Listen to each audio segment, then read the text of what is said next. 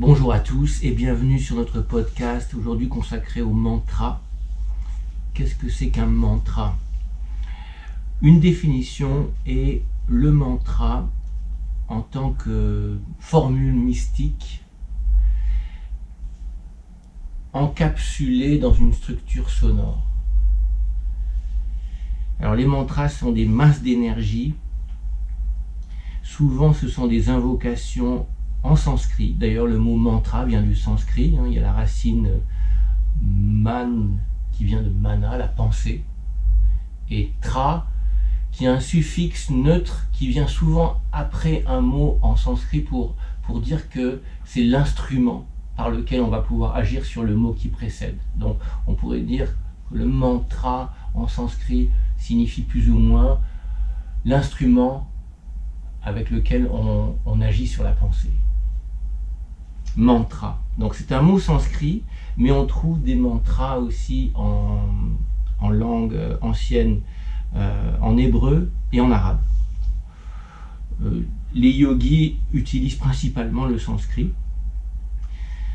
Souvent, le mantra a une, action de protection, d'incantation, et également de célébration dans, toutes les, dans tous les, rituels qui ont lieu dans, à la fois dans les temples, mais aussi, on peut dire que le mantra, c'est le, le support de la méditation. Chaque mantra, par sa vibration, va au-delà de son sens. Ça, c'est important à savoir. C'est qu'un mantra peut avoir un sens, mais ce n'est pas en connaissant le sens du mantra qu'on va pouvoir en retirer les bénéfices, en quelque sorte. Si vous savez que tel mantra, par exemple, est bon pour la protection, donc vous allez utiliser ce mantra. Mais ce n'est pas euh, nécessairement en traduisant euh, mot à mot le mantra que vous allez puiser euh, sa force. C'est sa vibration qui peut être à la fois, c'est une vibration sonore, mais elle peut être, comment dire, on peut répéter un mantra oralement, donc vraiment l'entendre, on peut même le, chanter, le dire très fort, mais il va avoir encore plus de puissance s'il est euh, répété mentalement, voire même écouté mentalement. C'est-à-dire vous connaissez un mantra, vous l'avez répété et vous l'avez maintenant en mémoire et vous pouvez juste l'écouter à l'intérieur de vous-même. Et là, vous allez pouvoir le, en développer toute sa puissance. Un mantra se compose d'une ou de quelques syllabes. Alors évidemment, le mantra Om est, est, un des plus connus, un des plus répandus, il n'a qu'une seule syllabe. Et on va voir que la plupart des mantras ont deux, trois, voire quatre ou cinq syllabes. Mais en général, ce sont quand même des sons assez courts. Le yoga utilise une grande quantité de mantras. Et je viens de parler du mantra Om, qu'on appelle le pranava. Om ne s'écrit pas, alors évidemment en, langue euh, européenne on l'écrira OM ou on l'écrira AUM, mais en sanskrit Om a un, un caractère, euh, un diagramme particulier. Il est, il est comme euh, à part dans l'alphabet. Voilà, le son Om a sa propre, a sa propre lettre, on pourrait dire. Om est parfois désigné comme étant le symbole de Ishvara, qu'est-ce que c'est que Ishvara? On trouve Ishvara dans les Yoga Sutras, le, le, le groupe d'aphorismes écrits par Patanjali il y a plus de 2000 ans, et qui est, on pourrait dire, la Bible du yoga. Il n'y a pas une école de yoga en France, en Europe, dans le monde qui ne, qui ne, ne fonde pas son enseignement sur les Yoga Sutras.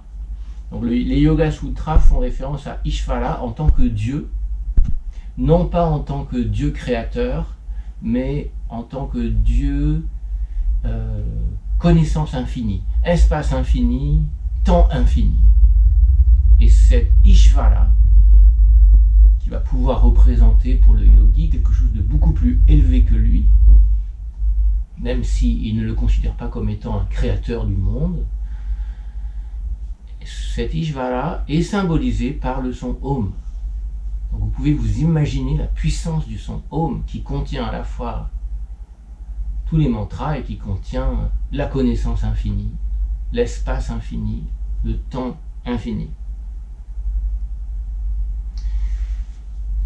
Bien sûr, Om n'est pas le seul mantra, et on va voir tout de suite que beaucoup d'autres mantras sont formés à partir du son Om. Quels sont ces mantras? Alors en fait, euh, comme tu le disais, tous les mantras sont contenus dans Om. C'est vraiment le son primordial depuis lequel tous les autres mantras vont émaner, vont se manifester.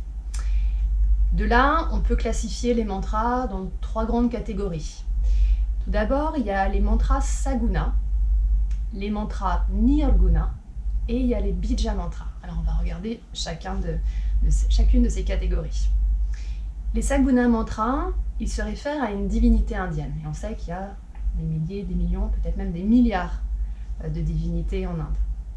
Chacune de ces divinités a des caractéristiques qui lui sont propres, mi-humaines, mi-divines. Et en fait, en chantant, en récitant le mantra, on va entrer en résonance avec les qualités de cette divinité, ce qui lui est propre en fait. Donc on va se mettre en résonance et petit à petit, ces qualités vont s'infuser, vont s'intégrer en nous avec la récitation de ce mantra et donc nous permettre de développer ces qualités propres à la divinité en nous et de, développer des états de conscience plus, plus grands, plus spirituels, voilà, de, de, grandir spirituellement grâce au mantra. Donc ça, les mantras, les mantras saguna, c'est par rapport à une divinité indienne. Euh, parmi les différents saguna mantras, on en a quelques principaux. On a par exemple Om Namah Shivaya. Om Namah Shivaya est en lien avec l'énergie de Shiva, l'une des trois grandes divinités en Inde. Shiva, c'est l'énergie de la transformation, de la purification, de la destruction, de la destruction pour justement faire place au renouveau et euh, à l'élévation spirituelle. Donc c'est un mantra qui convient aux personnalités qui ont des caractéristiques proches de celles de Shiva, à savoir celle d'un yogi solitaire qui va méditer, pratiquer, voilà, pratiquer de façon un peu ascétique euh, euh, son yoga, sa méditation. On a aussi Om Shri Maha Ganapataye Namaha. Donc ce mantra, ce Saguna mantra, lui se réfère au dieu Ganesh, le dieu à tête d'éléphant, qui est très apprécié en Inde, très populaire. Ganesh, c'est celui qui enlève les obstacles sur la route. Euh, il éradique aussi les mémoires euh, des peines, des souffrances passées. C'est un mantra qui est très invoqué, très efficace quand on débute, un nouveau projet dans la vie. Euh, voilà, quand on est vraiment dans un renouveau. Donc on peut réciter ce mantra. C'est aussi Ganesh, l'énergie de l'abondance, de la joie. Voilà. On a aussi un autre Saguna mantra qui est Om Aim Saraswati Namaha, qui est en lien ici avec la déesse Sarasvati, qui symbolise tout ce qui est de l'ordre de la connaissance intellectuelle, les arts. Donc c'est un mantra, Om Aim Saraswati Namaha, qui va être chanté, récité pour cultiver tout ce qui est sagesse, pureté intellectuelle et les arts aussi.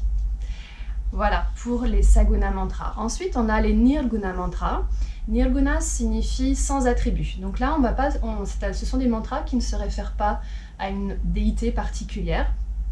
Ce sont des mantras qui vont être chantés pendant la méditation, qui vont être des supports pour la méditation, qui vont être aussi euh, récités pendant les techniques respiratoires, les pranayama, et aussi pendant certaines postures de yoga, les asanas. On peut réciter intérieurement ou même euh, oralement, en, entendant le son, on peut réciter ces mantras. Euh, les Nirguna mantras sont considérés comme étant plus avancés, plus ésotériques que les Saguna mantras. Euh, ils doivent donc être pratiqués par des personnes qui sont dans une pratique déjà régulière et avancée de yoga. Ils permettent d'atteindre des états de conscience de méditation plus profonds, des états de conscience plus élevés, et ils vont euh, demander une plus grande force de concentration pour pouvoir les pratiquer vraiment euh, efficacement et en profondeur. Le mantra nirguna le plus connu, c'est Om, dont on a déjà parlé, O-M ou A-U-M, qui n'a en fait pas de signification particulière, qui ne se réfère pas à une déité en particulier, et donc qui est considéré dans la tradition du yoga comme, on disait, le mantra des mantras, le son primordial. On a d'autres exemples de Nirguna Mantra, comme par exemple Soham, je suis cela, avec un C majuscule, ou Aham Brahmahasmi, je suis Brahman. Brahman, c'est le, divin. Et puis, troisième catégorie, on a les Bija Mantras. Les Bija Mantras ou mantras semence. Bija veut dire la graine. Ce sont des mantras très courts, d'une syllabe, qui euh, peuvent être soit associés à des déités, ou associés au chakra. Les plus connus et qu'on récite souvent dans certains cours de yoga, c'est l'âme pour le premier chakra, Vam pour le deuxième, Ram pour le troisième chakra, Yam pour le quatrième chakra, le chakra du cœur, Ham pour le cinquième chakra, et puis Om qui est pour le sixième et septième chakra, les chakras supérieurs. les bija mantras, c'est important de, souligner que dans chaque euh, mantra de déité, donc pour euh, réutiliser le terme que Nathalie a employé, dans les Saguna Mantras, chaque Saguna Mantra utilise des Bija Mantras autour desquels sont construits et construit le mantra lui-même. Euh, le Bija, c'est une seule syllabe, comme Om. Hein. On a vu que Om, c'est à la fois un Nirguna mantra, c'est-à-dire c'est un mantra qui est abstrait, mais c'est aussi un Bija mantra. C'est le mantra Sid, le mantra de la, graine qui contient toute la puissance de cette énergie, de ce message, de cette formule mystique. Par exemple, le mantra euh, de Ganesh, Om Gam Ganapataye Namaha, il contient le Bija mantra Gam. Et dans Gam, vous avez déjà toute la puissance, toute la force du, du message mystique lié à Ganesha, c'est-à-dire à ce Dieu qui enlève les obstacles, qui, qui éradique les souvenirs douloureux du passé et qui est excellent pour démarrer un voyage ou démarrer une nouvelle aventure. Dans ce mot Gam. Mais il est dit que ces bija mantras sont tellement forts que pour avoir, pour en mesurer l'effet, pour pouvoir les utiliser, on a besoin, surtout quand on débute dans le yoga, de les, associer à d'autres mots qui sont des mots plus dévotionnels et qui vont en quelque sorte protéger celui qui euh, utilise ce mantra. Om Gam Ganapataye Namaha. On voit qu'on commence par le Bija Mantra Om, puis le Bija Mantra Gam Ganapataye qui signifie Ganesha, Namaha qui est un signe de dévotion. On a une, liste de quelques autres euh, Bija Mantras. Hum, H-A-U-M, c'est le, Bija Mantra qui est lié à Shiva, dont euh, Nathalie Kanta vient de parler avec cette énergie de, transformation. Shiva, c'est la transformation, c'est aussi la destruction de tout ce qui est sombre en nous. Home est aussi un, Bija Mantra qui est associé avec euh, Vishuddhi Chakra, le chakra de la gorge. Donc c'est intéressant de voir que, en même temps, ce Home, avec un H, il est à la fois lié à Shiva, à la transformation, mais aussi, on peut dire, à la communication, parce que le, chakra gorge est lié à notre expression, notre capacité de communiquer aux autres, ce que l'on ressent. Un autre euh, bija mantra, Klim, bija de l'amour, de la mère divine, de la déesse. Euh, associé à une autre déesse, Lakshmi, plus liée à l'abondance, à la générosité. Et on peut trouver comme ça une quantité infinie de bija mantra. Et euh, maintenant, ce qui est important pour nous, c'est comment on, peut utiliser un mantra. Parce qu'on sait qu'un mantra se répète, mais euh, on, sait aussi qu'il faut parfois une initiation. Est-ce qu'il y a, des moyens de, correctement répéter un mantra? C'est ce qu'on va voir maintenant. Alors ouais, en fait, répéter un mantra, c'est faire japa, J-A-P-A. Euh, c'est le terme euh, pour signifier cette répétition du mantra. Le mantra va se réciter, se répéter, les yeux fermés pour pouvoir s'intérioriser, vraiment entrer en résonance, comme on a dit, avec la vibration contenue dans le mantra. On peut le réciter à haute voix, euh, en le chantant, aussi à voix basse, le murmurer. Et puis petit à petit, on peut le réciter intérieurement, mentalement, en se concentrant soit sur le point au milieu des sourcils, Ajna Chakra, le sixième chakra, qui est le centre de l'intuition, de la méditation, soit sur le chakra du cœur. C'est aussi une bonne façon de réciter un mantra en se connectant donc à ce quatrième chakra, Anahata, au centre de la poitrine et continuer à faire japa, donc à faire la récitation de son mantra. La répétition d'un mantra, donc vraiment, on l'a dit, elle va amener à une élévation de la conscience et au développement des qualités qui sont propres euh, à ce mantra. Donc elle va amener à une pensée euh, pure, un état de félicité, euh, un état d'unité, d'intériorisation, d'unité forte intérieure. Pour réciter un mantra, on peut utiliser ce qu'on appelle un mala. Un mala, c'est euh, un collier comme un, chapelet qu'on connaît dans la tradition chrétienne.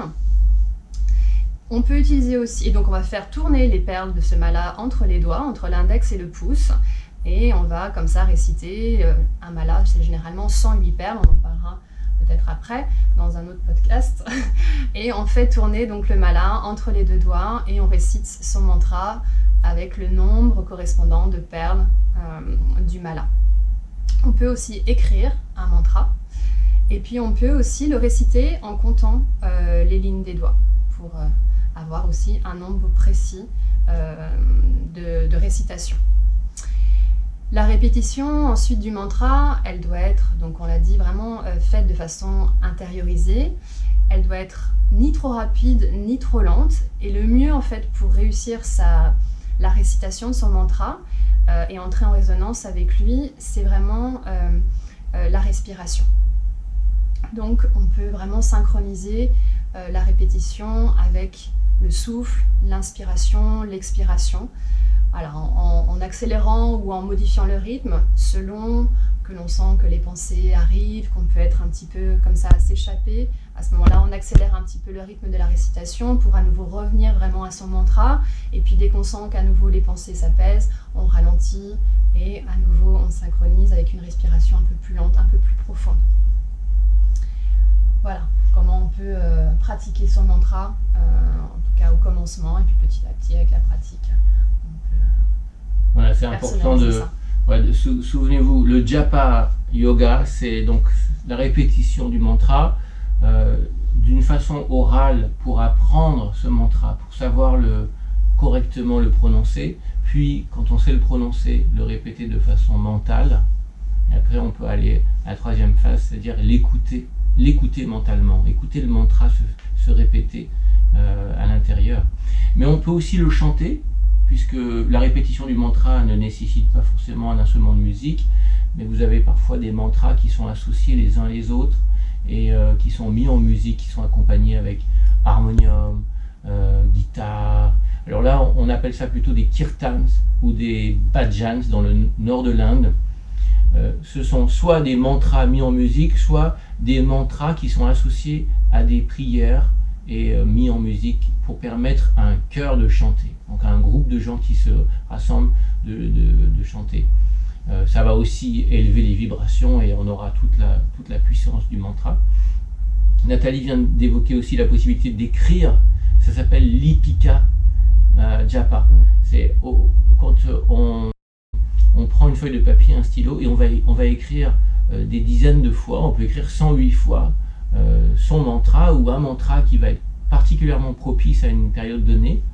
Et euh, c'est assez intéressant de voir qu'en Inde, cette tradition continue. On trouve même dans certains ashrams des, euh, des banques de mantras, c'est-à-dire des feuilles de papier qui ont été remplies, manuscrites d'un de plusieurs mantras et qui sont stockés euh, avec beaucoup de, respect, de, protection et qui sans doute, sans aucun doute, participent à la sacralisation euh, des lieux dans lesquels ils se trouvent et dans les lieux dans lesquels ils ont été écrits aussi.